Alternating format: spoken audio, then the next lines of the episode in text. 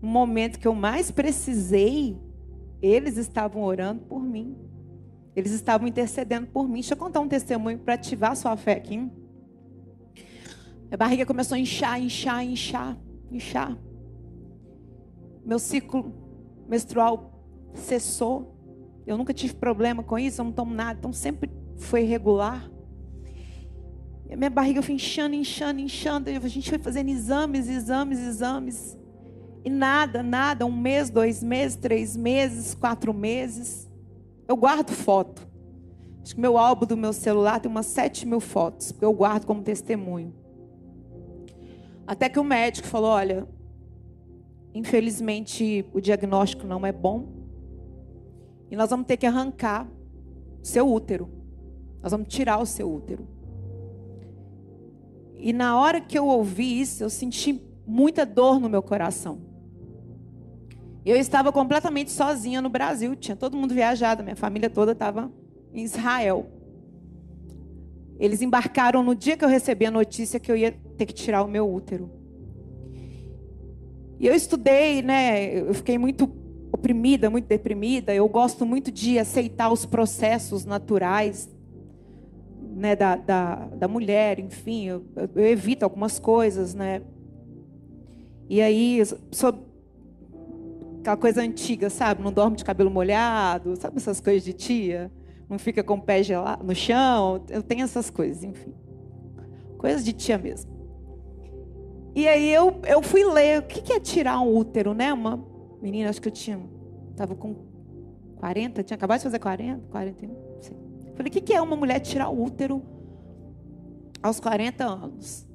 Aí eu li lá, é menopausa precoce, é uma série de coisas. Eu falei, o sangue de Jesus tem poder. E desabei no choro. Aí ele marcou a cirurgia. Era três dias depois. Ele falou: não tem mais jeito, tem que tirar. Necrosou. A barriga estava desse tamanho. Eu não conseguia andar. Ainda tinha o, o, o, Eu fiquei quatro meses sem dirigir, não foi? Eu fiquei quatro meses sem andar. São coisas que a gente passa que vocês nem sonham. Por isso que eu falo, a internet não conta tudo, não é verdade? Às vezes nem a gente. Então, eu ontem eu abri um espaço para a juventude. Coloquei duas cadeiras e falei: pode vir aqui me perguntar o que vocês quiserem. Pode perguntar o que vocês quiserem sobre a minha vida pessoal porque se eu estou aqui pela misericórdia de Deus, quem não deve não teme, não é verdade? Eu dei essa oportunidade para eles. Então, tem coisas que a gente não conta, mas não quer dizer que a gente não está preparado para estar tá aqui ministrando. Então, quando eu falo que você tem o dom de curar, se Deus te curou, é porque você realmente tem. E aí eles iam tirar o meu útero. E eu liguei para Ana, né, Ana? E chorei. E ela falou assim: Nós vamos entrar em três dias de jejum. E nós vamos três dias na sua casa te ungir. E eu falei: Oh meu Deus do céu. Amém. Amém. Mas com aquela dor no coração, não foi? E, e tem coisa que a gente conta que parece mentira, parece que até para poder mexer com vocês, né? Mas não é. é. É por isso que é bom a gente ter testemunhas, né? Elas estavam lá, elas foram lá. E durante três noites, elas me ungiram e oraram comigo. Eu não me esqueço, era no tapete da minha sala, eu deitada e eu gemia. E eu sentia dores, eram dores terríveis. Como eu falei, eu não conseguia andar, minhas pernas inchadas, a barriga muito estufada.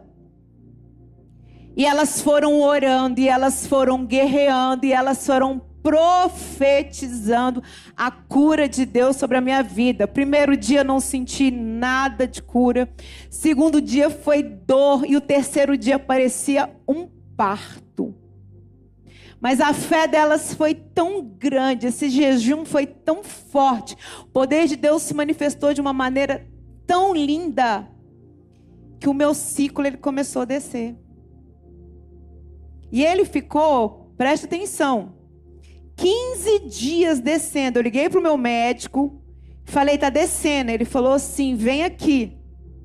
Gente, não descia.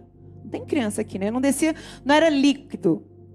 saíam eram coisas pretas de dentro de mim, eram pedaços assim, olha, de bolas, de bola, de bola, era um negócio assim horroroso. Acabaram uns 15 dias aquele negócio descendo. E eu feliz, e desci, desci, desci. Não, não vou nem falar que eu tive que usar. Resumindo, voltei fiz os exames. Útero limpo, curado, restaurado. Tá aqui, ó. Isso foi o poder de Deus. Isso foi Jesus Cristo usando essas mulheres. Por isso que eu estou falando aqui com vocês. Deus me curou.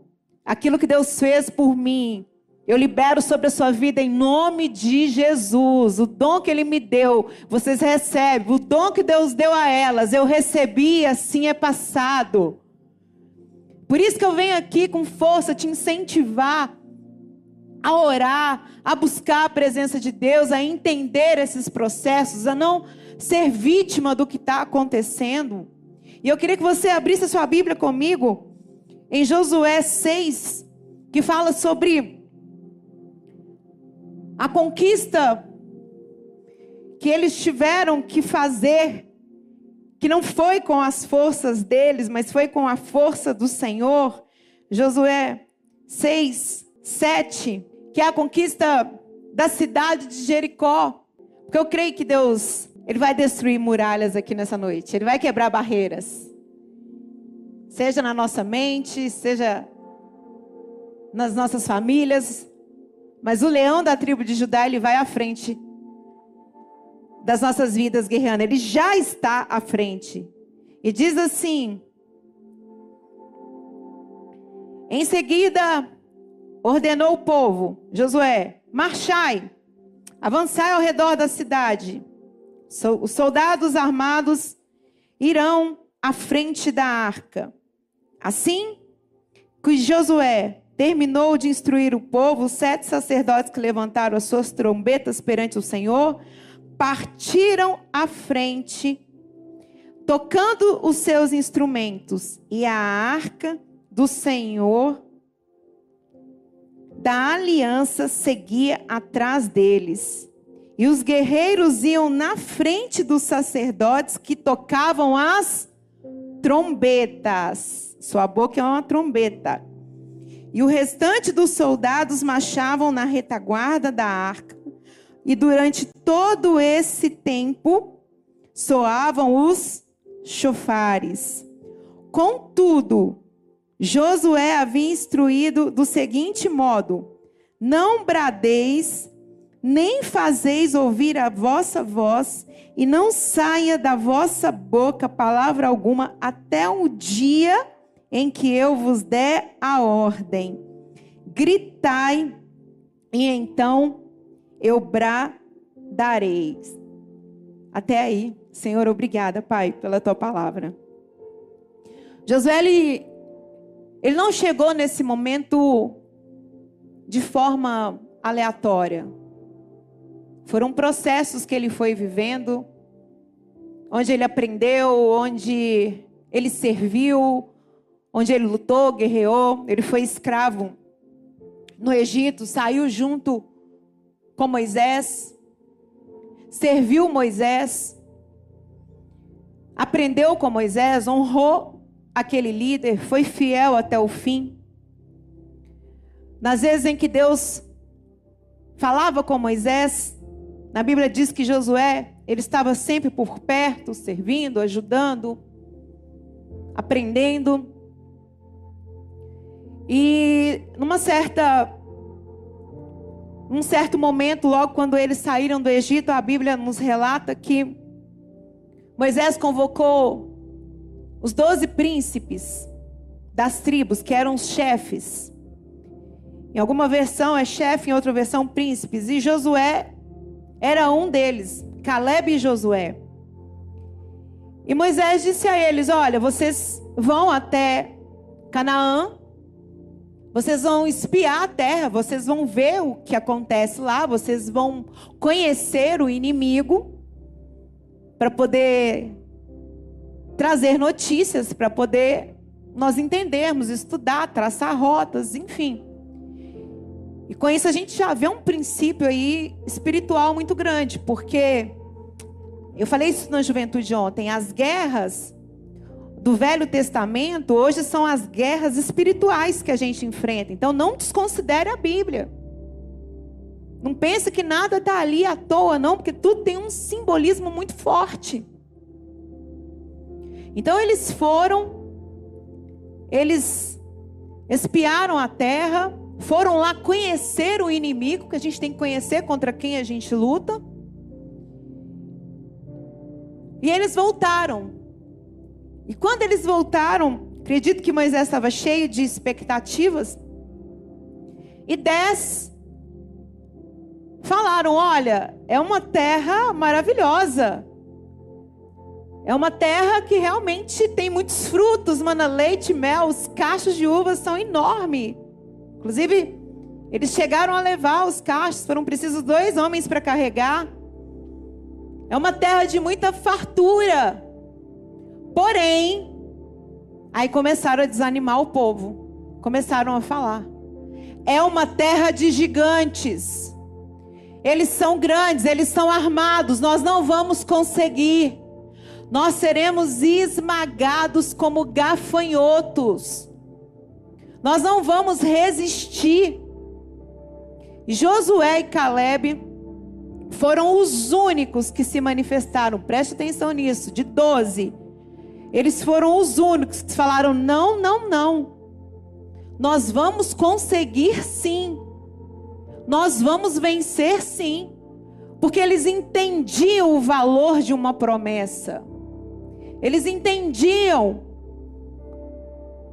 toda a história do povo de Israel e aonde o Senhor iria conduzi-los. Que é exatamente o que Deus fala conosco, que Deus está nos conduzindo por um caminho onde vai nos levar à eternidade, caminhos de paz, caminhos de bênção, caminhos de crescimento espiritual. Se a gente não crê nessas verdades, a gente está se alimentando de quê? A gente está se alimentando de pensamentos que de fato trazem derrota, trazem tristeza, trazem desânimo. E isso é tão contagiante, isso é tão pesado, que isso de fato afeta o nosso corpo físico, afeta as moléculas do nosso corpo. Experiências são feitas aí com arroz, com água. Eu já mostrei aqui de, de, de, de, de experiências de pessoas que ficam emanando palavras de bênção e e, e, o arroz no potinho, ele vai lá e não apodrece, e o que recebeu palavras de maldição, ele vai lá e apodrece. Então essas palavras, elas elas trouxeram uma falta de fé, um tormento que o povo começou a gemer, o povo começou a urrar e passaram a não acreditar mais naquilo que Deus havia prometido. Eles já tinham sido libertos, eles já tinham saído do Egito, eles já tinham já o fogo, o calor, a coluna que os aquecia à noite, já tinha já a nuvem que cessava o calor intenso. Mas eles perderam a fé, eles perderam a, a expectativa, eles perderam a confiança daquilo que o Senhor havia prometido e passaram a alimentar uma incredulidade. Essa incredulidade, essas vozes que foram ecoadas lá, são vozes que a gente escuta hoje. São vozes que a gente vê os nossos filhos ah, ouvindo nas universidades. São vozes que que falam que o ser humano não precisa de Deus, que as suas escolhas já são suficientes para dar um rumo, para dar um destino às suas decisões, que é o existencialismo. Você pode ir para o pluralismo também. Opa, a boca embolou. Você escolhe vários deuses ou aquele que mais te convém, mas tudo isso te leva para longe do Criador, te leva para longe da verdade. São pensamentos, são correntes filosóficas baseados em homens, mas que não se engane, que são inspirados por espírito das trevas. E se a igreja se alimenta disso, se a gente passa a achar que tudo é normal, e se a gente passa a achar que nós não temos força em Deus, que nós não vamos conseguir, que a gente não tem que avançar, que a gente não tem armas espirituais, a gente de fato pode estar fadado ao fracasso, sim. Eu sempre prego aqui a, a, a, os princípios bíblicos cristãos. Não vai ser tudo fácil. Quem promete um evangelho sem problemas, um evangelho de troca, um evangelho de facilidades, não está de acordo com o que eu acredito que está na Bíblia. Mas eu acredito numa vida de poder. Eu acredito numa vida de unção, de guerras espirituais vencidas. Eu não admito que Satanás tenha poder na minha vida porque eu estou coberta pelo sangue de Jesus. Essa igreja está coberta pelo sangue de Jesus. Então, daqueles dez, somente Josué e Caleb, eles entenderam a força da promessa do Senhor. E quando eu falo aqui que eu não aceito sobre a minha vida, é porque de fato, todas as guerras que foram levantadas no mundo espiritual, onde nós nos colocamos de joelho, onde nós nos colocamos em oração, o Senhor Jesus, ele foi à frente nos dando a vitória. Como eu estava dizendo aqui, lembrei? O evangelho ele não é para ser fácil. Ele não é para ser uma barganha mesmo. Mas eu vou voltar aqui a repetir o que eu já disse. Nós estamos numa luta espiritual contra as trevas, mas nós temos a cobertura do sangue de Jesus Cristo. Foi por isso que ele morreu, ressuscitou, o véu rasgou, temos paternidade. Antes de subir aos céus, ele disse: Eu realizei obras e vocês realizarão obras maiores ainda que eu realizei. Só que não é com a nossa força, não é com o nosso braço. Por isso que Deus deu uma estratégia para Josué. Enquanto eles estavam lá gritando, falando, Caleb e Josué se pronunciaram e disseram: nós vamos conseguir, nós vamos vencer. Ali o Senhor já virou uma chave. Aqueles dez que foram instrumento de desânimo, de derrota para o povo, eles morreram no deserto. Agora, os filhos deles, Josué e Caleb, entraram na terra prometida. E aí, nós chegamos exatamente nesse momento aqui, quando o Senhor diz: Seja forte, seja corajoso, eu vou te guiar, eu vou te instruir. Não se desvie, fique firme na minha palavra. São comandos que o Senhor dá para a gente todos os dias. Em todas as pregações que nós ouvimos, sempre tem esse comando de obediência. Porque tudo que está centralizado em Jesus fala sobre obediência, que Ele é o caminho, Ele é a verdade, a vida, que Ele é o centro de tudo, que é a Ele que nós devemos nos submeter, que nós temos essa, essa promessa de que Ele vai estar comigo e com você até a consumação dos séculos. E foi exatamente isso que ele prometeu para Josué e para o povo dele. E ele diz: não vai ser com a sua força, vai ser com a minha força.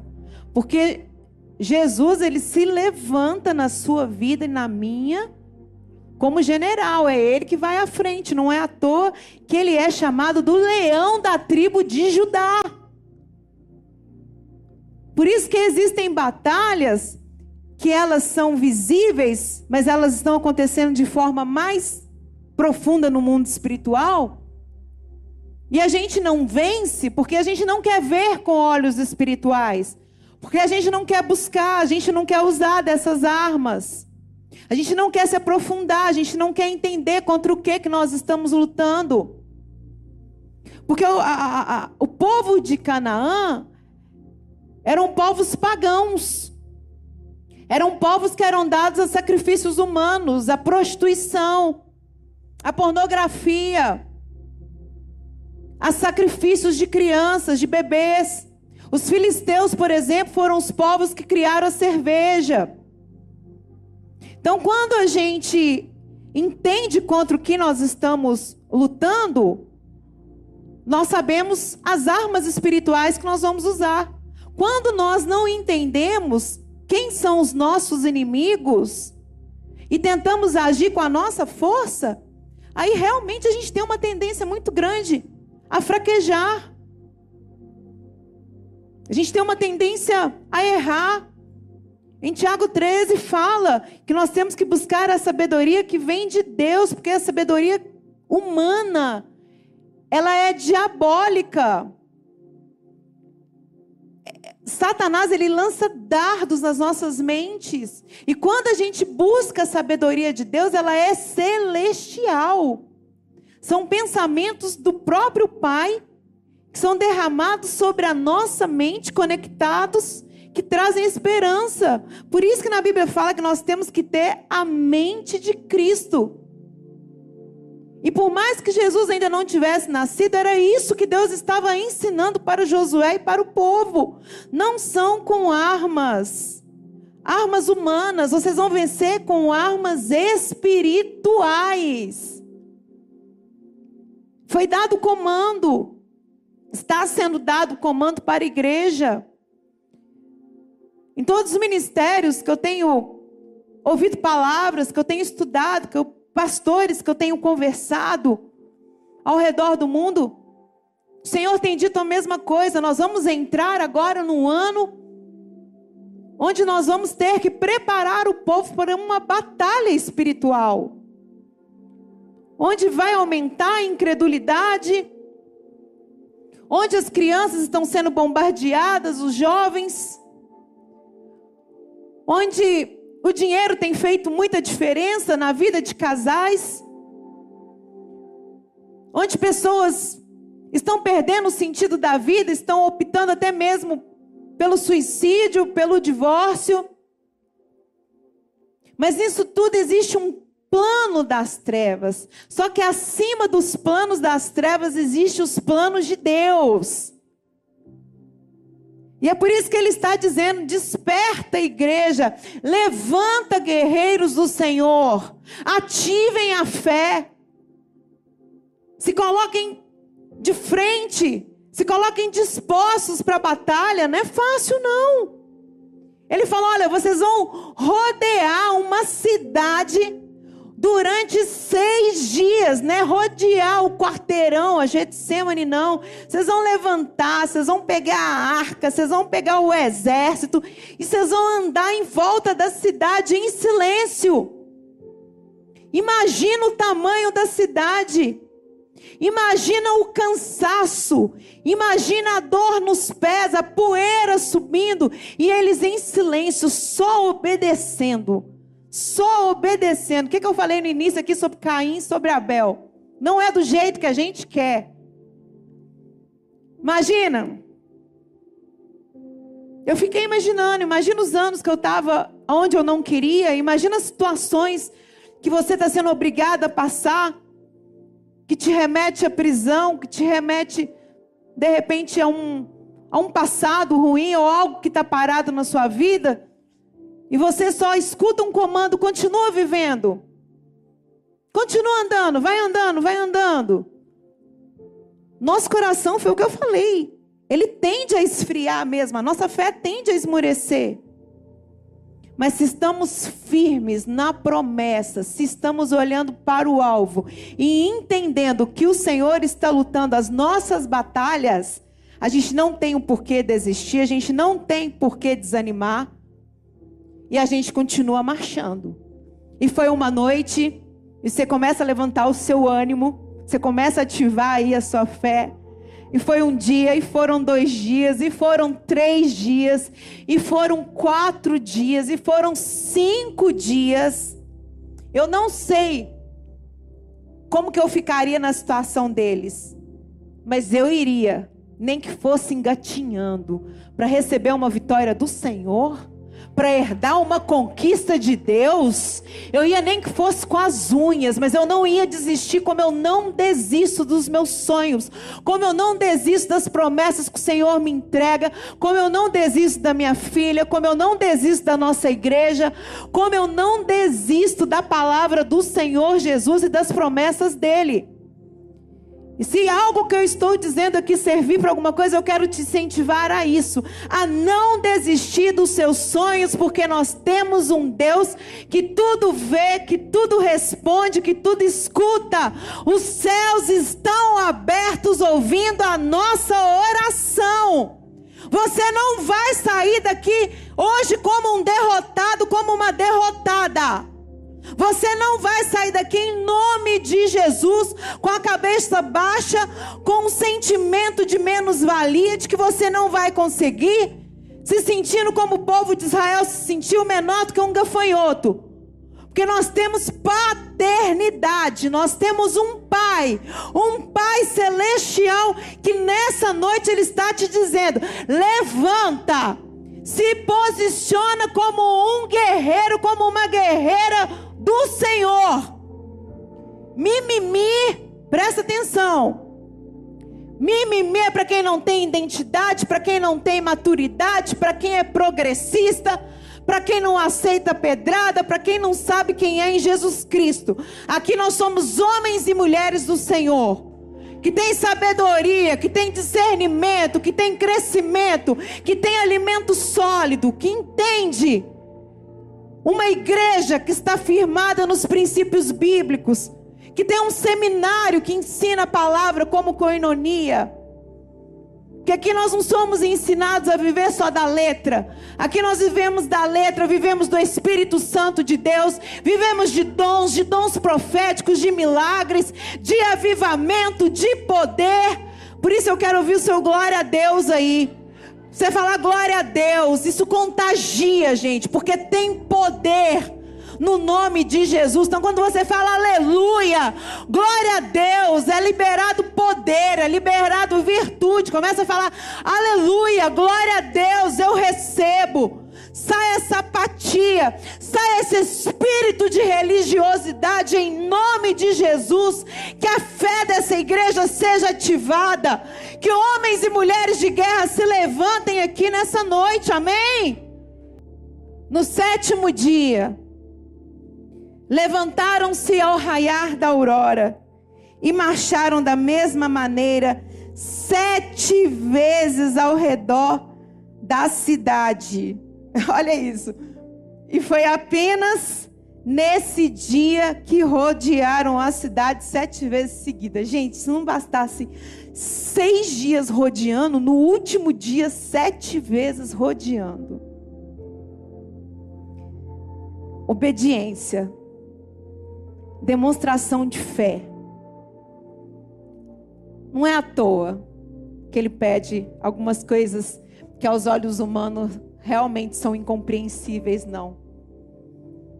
Mas o que ele faz, o que ele está disposto a fazer por mim e por você, o que ele fez quando ele me curou, para mim representou tudo, para mim representou os meus próximos 30 anos de vida. O que ele vai fazer por você, só você sabe, a dor é sua, o clamor é seu.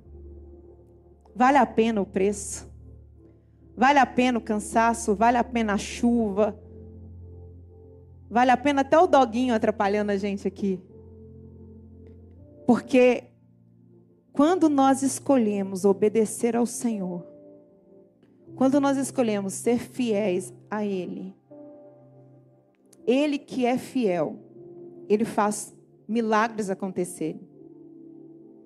E continuando, diz: na sétima vez, na, na sétima vez, quando os sacerdotes soaram seus chofares, Josué ordenou o povo: gritem.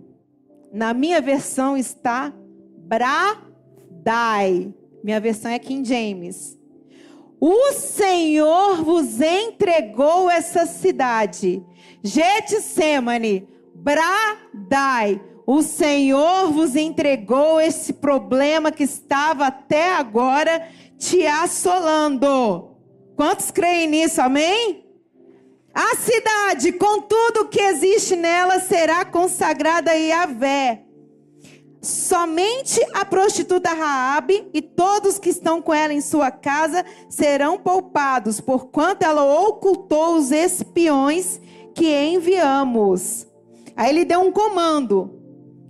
Aí na hora que eles estavam na frente, imagina os soldados de Jericó em cima do muro, todo mundo sem entender nada, vendo aquele povo lá embaixo, o povo rodando sem parar, sete dias. Eles iam rir mesmo.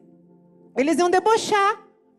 Igual fazem com a gente, igual fazem comigo. Quando eu falo aqui, glória a Deus, aleluia. Quando eu falo, eu creio. Quando eu vou para a internet, falo, cuidado, gente, com isso, com aquilo. Riem, debocham. Às vezes, até aqui dentro mesmo, a gente pode encontrar isso.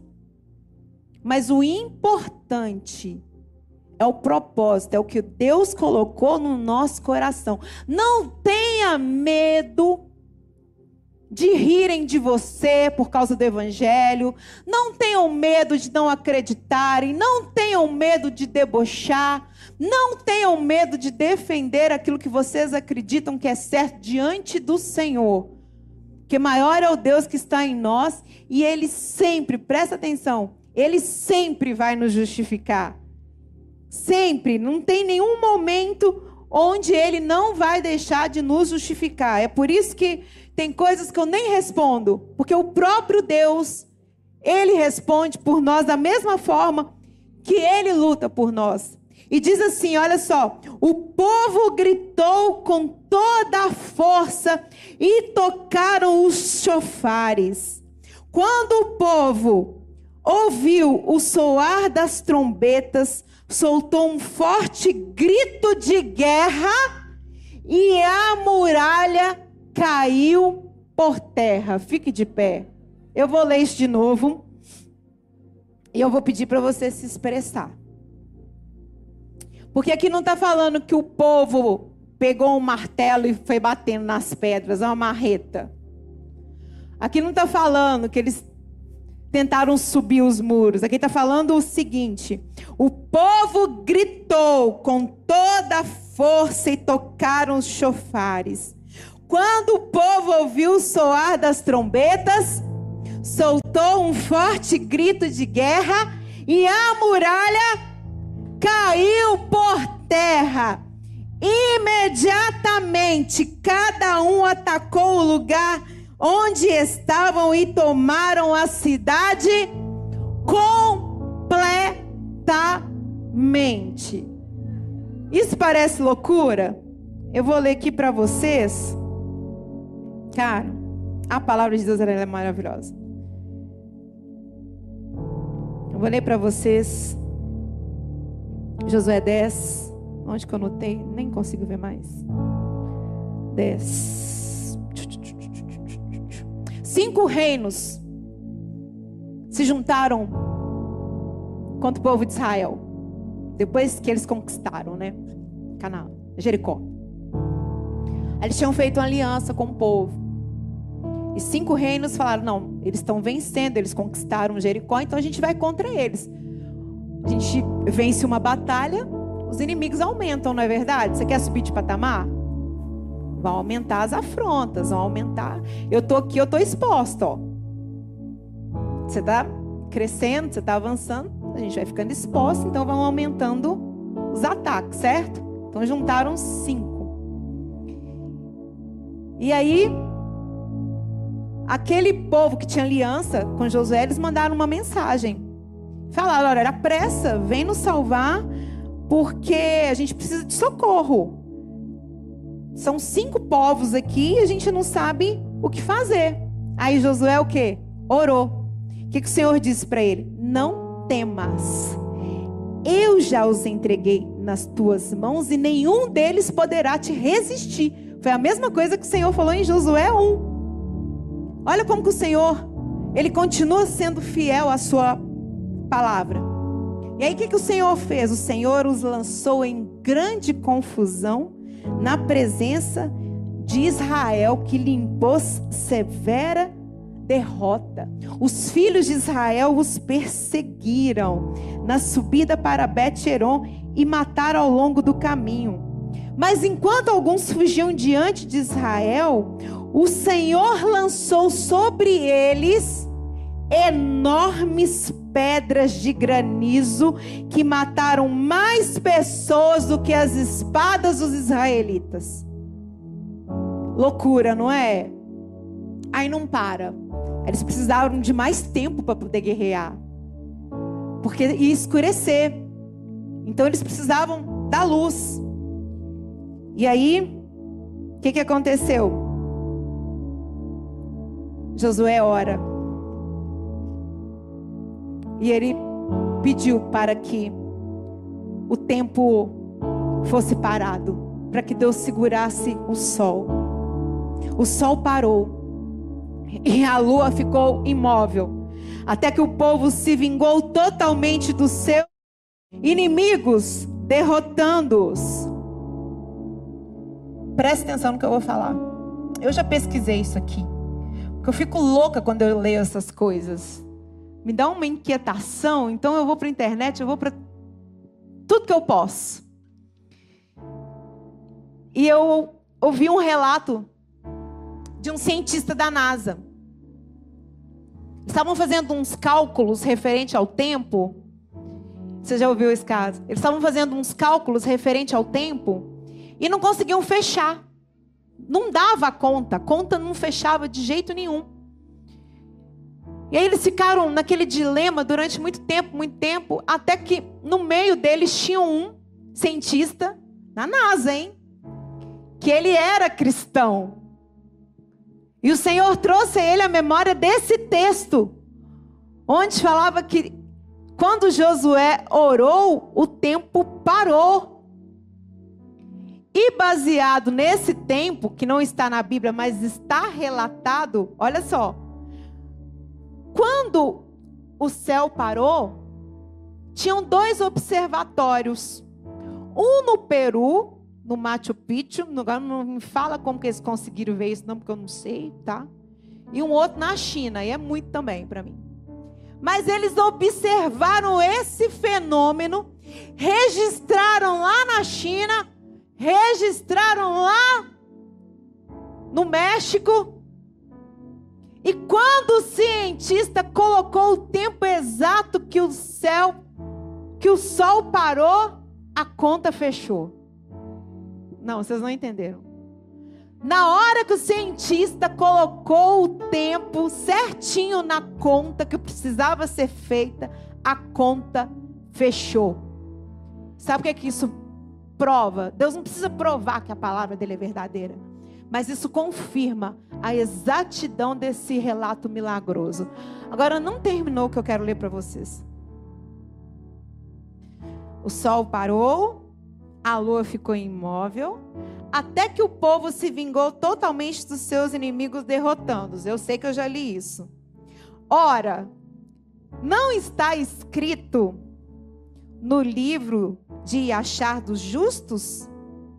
O sol se aquietou no meio do céu e não apressou-se a pôr-se no horizonte quase um dia inteiro. Nunca houve um dia como aquele, nem antes, nem depois, quando o Senhor, gente, isso é muito forte. Quando o Senhor desejou obedecer à voz de um ser humano. Nunca, vou ler de novo, nunca houve um dia como aquele, nem antes, nem depois, quando o Senhor desejou, Senhor quis obedecer à voz de um ser humano. Isso só aconteceu deste modo porque Iavé lutava por Israel e retornou Josué e com ele todos os israelitas ao acampamento de Gilgal.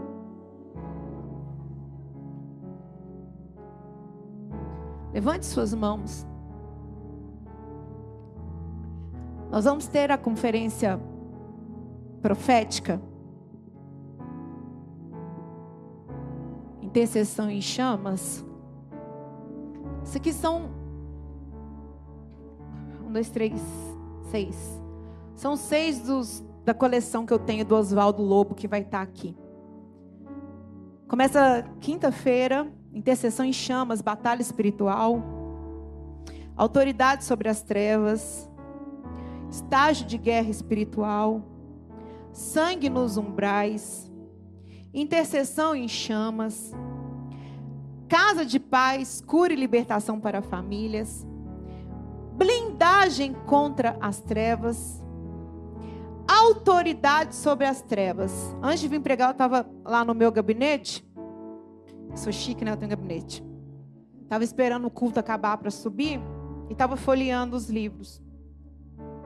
E achei isso aqui incrível, sensacional. E eu trouxe para ler para vocês, só para completar essa palavra que Deus colocou no meu coração. Desde o dia em que Israel deixou o Egito, o Senhor lutou por seu povo e os livrou de seus inimigos. Afogou o exército egípcio no mar e derrotou os amalequitas que atacaram os israelitas logo depois que saíram do Egito. O Senhor derrotou todos os inimigos de Israel, enquanto a nação marchava em direção a Canaã e deu ao seu povo a vitória sobre as nações da terra prometida. Apesar das guerras aparentemente serem apenas eventos sanguinários, Curiosamente, a Bíblia revela que elas tinham um caráter santo. A despeito da ligação entre essas duas palavras, guerra e santidade, ser quase inadmissível aos ouvidos de alguns cristãos contemporâneos, as Escrituras declaram: o Senhor é guerreiro. O seu nome é Senhor. Êxodo 15, 3. E quando os israelitas saíam à peleja, ele não só os conduzia, mas também lutavam à frente deles. O Senhor está à frente da sua vida, lutando as suas batalhas. Ele está à frente. Eu te convido a orar comigo. Eu te convido, se você quiser vir aqui no altar, você que deseja aceitar Jesus, você que deseja reconciliar, você que deseja fazer uma oração de guerra, você que entendeu que o Senhor está nos chamando para um posicionamento mais profundo, espiritual.